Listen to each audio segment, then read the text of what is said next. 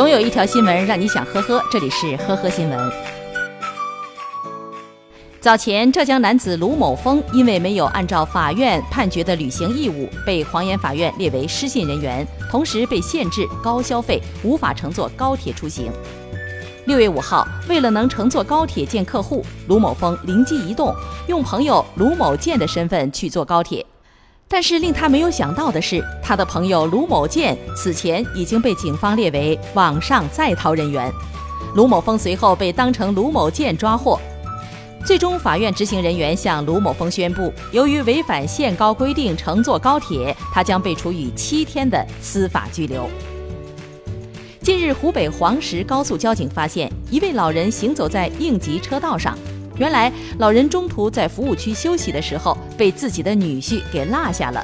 因为手机没电，一时联系不上女婿。当民警电话联系到这位女婿的时候，他才发现车上少了一个人。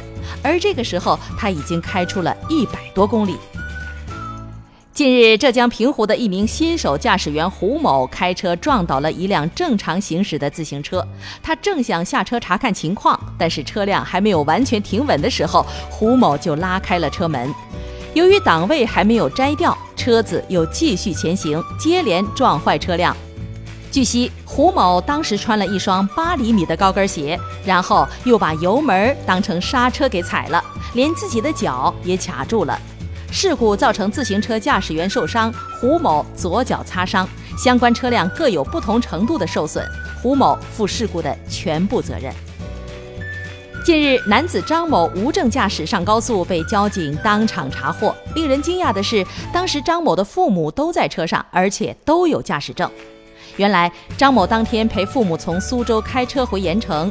之前是母亲在开车，中途父亲认为端午节大家都放假了，交警也应该放假了，于是让儿子练练手，没想到还是被抓了现行。目前张某因为无证驾驶被拘留。